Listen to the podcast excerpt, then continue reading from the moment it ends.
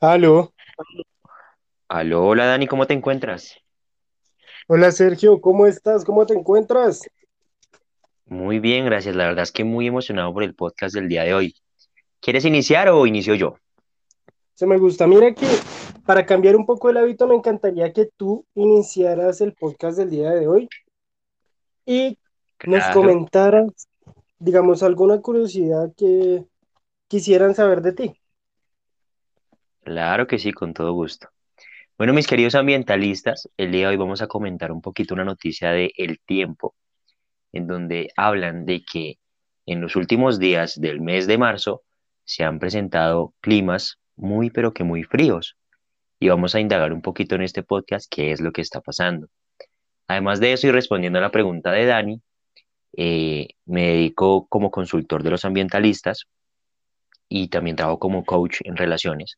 Es decir, ayudo a las personas a mejorar su autoestima, seguridad, confianza y su relación consigo mismos y con los demás.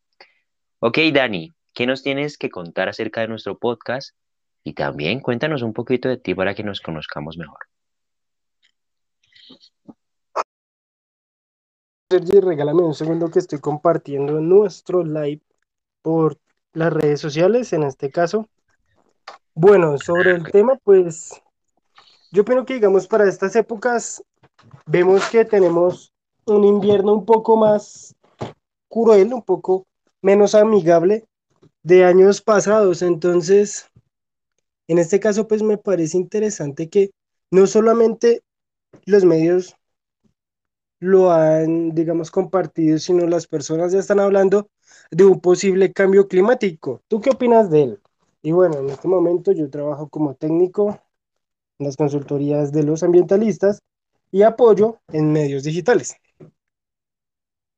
compartiendo todo este tema de audiovisual, imágenes y bueno, todo el contenido online. Ok, perfecto. Muchas gracias por compartir lo que tú te, en lo que tú te enfocas. Ok, ambientalistas, pues sí, o sea, para nadie es un secreto que el clima a lo largo de los años ha ido cambiando y se siente. Cuando tú sales a la calle se siente un poquito más de calor, o si por el contrario vives en un lugar más frío, se siente más frío. Y nos preguntamos por qué, qué está pasando. Y eso lo podemos eh, también unir un poquito acá con lo que está pasando en Bogotá y con lo que eh, te envié ayer. Ayer le envié un video a Dani en donde se ve una fábrica en un barrio residencial eh, con plena contaminación, con su plena producción y plena contaminación. Eh, estaba botando humo por, por la chimenea y era un numeral tremendo que obviamente afecta eh, la condición del ambiente y por consiguiente la temperatura que tenemos en nuestro día a día va cambiando.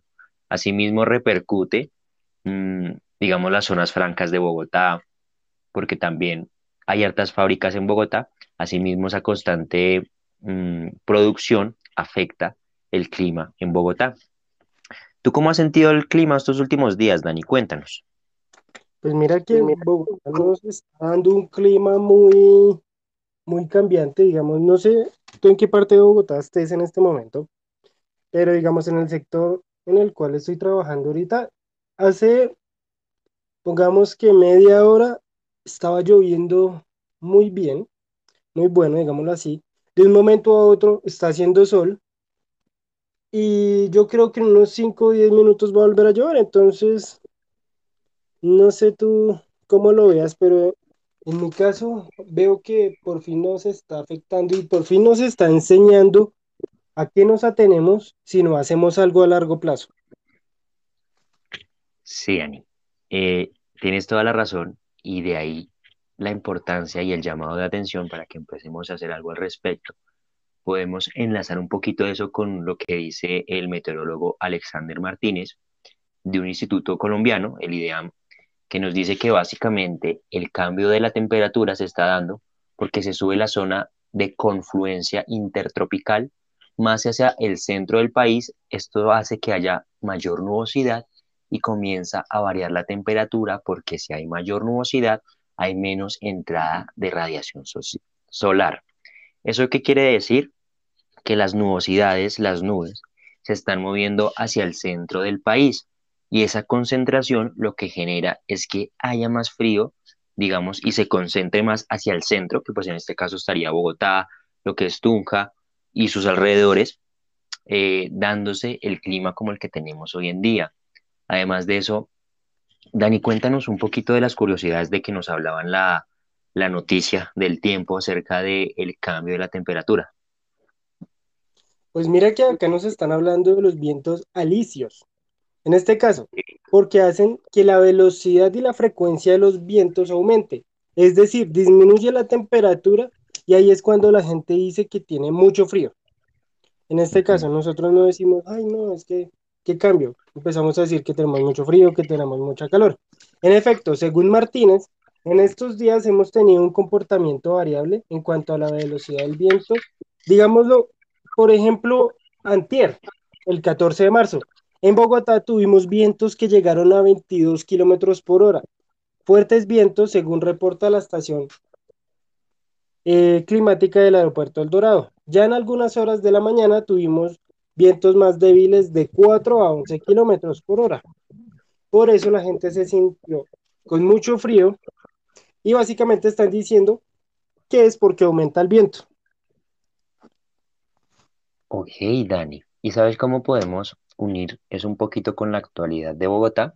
Según el Instituto Nacional de Salud, eh, más o menos el 58% de las emisiones de material particulado provienen de vehículos, de fuentes móviles.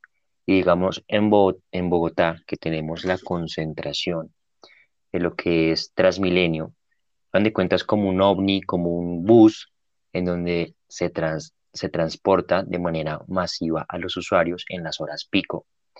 Eh, se genera un material particulado que tiene afectaciones sobre la salud humana, en especial entra por las vías respiratorias. Y básicamente esta alternancia entre el movimiento de las nubes y el movimiento del aire está haciendo que este material particulado se mueva por toda Bogotá y haga que hayan zonas eh, más frágiles para que las personas con dificultades respiratorias puedan entrar. Por eso muchas veces en distintas, distintas épocas del año pasado se decía que habían partes eh, en alerta naranja por su calidad del aire. Y esta alada también afecta en la calidad del aire, ya que constantemente se está moviendo mm, lo que había en un punto A a un punto B, afectando así las personas que son eh, frágiles en su tema respiratorio. Además de eso, Dani, cuéntanos, ¿qué te parece esto? ¿Qué te parece estas heladas en nuestra Bogotá? Cuéntanos. Pues mira que al final lo que nosotros tratamos de decir es que si continúa así ya estamos, nos estamos viendo más expuestos por salud y pues la verdad no sé, pero digamos, en apenas 16 días, estamos hablando que el día 4 de marzo de lo que llevamos de este mes, las temperaturas fueron, mejor dicho, por el piso casi. Estamos hablando de que este clima no lo teníamos desde el año 1981. Entonces, estamos hablando que más o menos en 30 años estamos teniendo una variabilidad de clima, estamos teniendo consecuencias que no deberían por qué haber. Ahora, ¿por qué en el tema de la salud? Estamos exponiéndonos a más gripa, en este caso neumonías, en este caso muchas otras cosas que nos influyen a nosotros mismos y a los demás. Y en esta época de que tenemos en riesgo nuestra vida por el SARS-CoV, eh, tenemos que tener en cuenta que a largo plazo y a corto plazo estamos viendo cambios. Ahora, ¿tú qué opinas? Para junio y julio, que se supone que es la época veraniega de Bogotá, ¿vamos a ver un, un clima igual o vamos a tener este desbalanceo? Mm, mira, Dani, pues eso también, también se podría enlazar un poquito con el fenómeno del niño y la niña, pero, o sea, yo he sentido, o sea, desde la sensibilidad de mi cuerpo y desde lo que yo vivo en mi día a día y lo de mi familia, veo que el clima está cambiando abruptamente y no solo para el frío, sino también para el calor.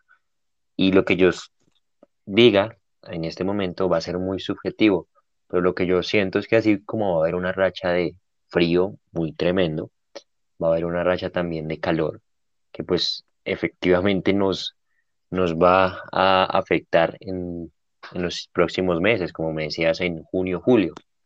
Y pues como les comentaba anteriormente, eh, exactamente hace un año, digamos en Bogotá, una gran cantidad de incendios forestales eh, estaban afectando también la calidad del aire, lo que dio paso para que el gobierno dijera, oiga, tenemos que poner una alerta amarilla ambiental en Bogotá porque se está afectando el aire.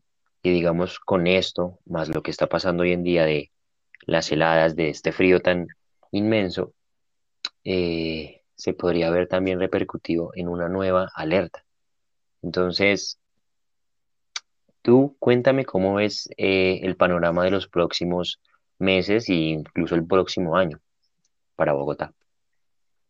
Pues mira que acá estamos hablando y el IDEAM lo está colocando. Estamos teniendo anormalidades negativas entre 0.5 grados y 2 grados en sectores del centro y el nororiente de la región andina, lo que tú nos comentabas. Pero en este caso, estamos viendo la, la sumatoria negativa y las anomalías que será que van a seguir, digamos, en lo que estábamos hablando ahora. Yo opino que para un año podemos seguir igual, dependiendo. Ahora, mira que hay algo muy interesante que acabaron de escribir por, por Facebook. Eh, nos comentaron que tú hace poquito hiciste un podcast hablando sobre que la arena del desierto del Sahara había llegado hace muy poco en Bogotá, ¿cierto? A Colombia, mejor dicho. ¿Tú sí. opinas que eso tiene que ver con lo que estamos viviendo en este momento de, de los fríos, eh, todas las anomalías que estamos viviendo? Wow, es una súper pregunta, la verdad. Y fíjate que en ese podcast, eh, si no lo han escuchado, pueden irlo a escuchar en, nuestro, nuestro Anchor o nuestro Spotify. Ahí tenemos todos los episodios, tenemos más de 50 episodios, si no estoy mal, para que puedan profundizar más sobre estos temas. Bueno, respondiendo a tu pregunta, ahí hablan de que del Sahara vienen unas ventiscas que traen esa, esa arena que va a afectar la calidad del aire. Y asimismo, como yo les comenté eh, al principio del podcast, las nubes estaban centrando hacia el centro de Colombia y lo que hace es que viene esa ventisca del Sahara y se combina con la ventisca de, de las nubosidades hacia el centro y se genera pues por tanto más frío. Esto lo podría mezclar, es algo también muy subjetivo, pero es lo que, eh, lo que uno puede inferir a simple vista y, pues sí, todos esos factores estaban eh, uniendo, mi querido Dani. Además de eso, cuéntanos, cuéntanos eh, qué medidas podríamos tomar desde nuestros hogares para cuidarnos, para cuidarnos, digamos, de, los cambios de temperatura, eh, de posibles afectaciones eh, en las vías respiratorias. Cuéntanos, Dani. Bueno, mira, lo principal, lo que estábamos hablando de la salud es que tenemos que estar preparados y listos para algún cambio y en este caso, pues del tema de medicamentos y eso, también entender que, digamos, con el uso del tapabocas en este momento eh, nos estamos protegiendo de un virus, pero a la vez también tenemos que saber utilizarlo, digamos, porque en un punto eso nos cuida, pero en otro punto no nos ayuda a generar defensas. En este caso, lo que yo les diría es, eh, tengan mucho cuidado, lleven ropa cómoda, ajustense al clima. En este momento estamos eh, obteniendo, que acá dice, El clima en los siguientes 14 días va a ser muy similar. En este caso, pues lleven ropa cómoda, eh, tómense algo para cuidar su salud y siempre estén preparados con una sombrilla, una chaqueta o en este momento que está haciendo un sol abrasador, llevar eh, una maletica. ¿Tú qué opinas? ¿Qué les Bueno, dirías a Dani, los demás? les quiero dar un super tip, mis queridos ambientalistas, complementando un poquito lo que has dicho. Em, la verdad es que a mí también me apasiona la salud, aparte del tema ambiental y el coaching. Y digamos, cuando uno se expone a la variación del clima, y más cuando es frío, y más en este tema de los virus, podemos, apenas lleguemos a nuestro hogar, calentar bebidas calientes, no tan calientes, pero sí lo suficiente para hacer gárgaras. Esto con el fin de que el virus que entre o alguna anomalía que esté en nuestro organismo, que esté entrando a través de la laringe, la podemos expulsar a través de, de estas gárgaras, como les digo, y así se pueden evitar distintos dolores de garganta y se pueden evitar posibles resfriados y enfermedades que a veces descuidamos por no hacer este tipo de, mm, de actividades tan fáciles. Además de eso, como decías, una chaqueta, una bufanda para este frío de estos días. Eso sería básicamente, Dani. Bueno, Sergi, ya para culminar, te tengo una pregunta, pero eh, déjame que cargue un segundo que el internet no está muy, no está muy, ¿quién? No está muy bueno en este momento. Dale, Bueno, tranquilo. eh, adelantándote un poquito. El día de ayer nos dejaron una pregunta sobre los residuos electrónicos. Quería saber que tú en el podcast estabas hablando y fue el que colocamos ayer en, en las páginas y en publicaciones, bueno, aledañas. Te quería comentar, era, ¿tú qué piensas que cuál es la mejor solución para ellos? Afinito al podcast. Claro que sí, Dani. Eh, la respuesta, y pues la más simple es esta, que al momento de adquirir este tipo de residuos electrónicos, bueno, elementos electrónicos, los celulares, eh, los computadores, etcétera, los puedan comprar en un lugar en donde se sabe que efectivamente tienen esos cofres o esas cajas para poderlos disponer de forma adecuada cuando la vida útil de nuestros productos se ha terminado.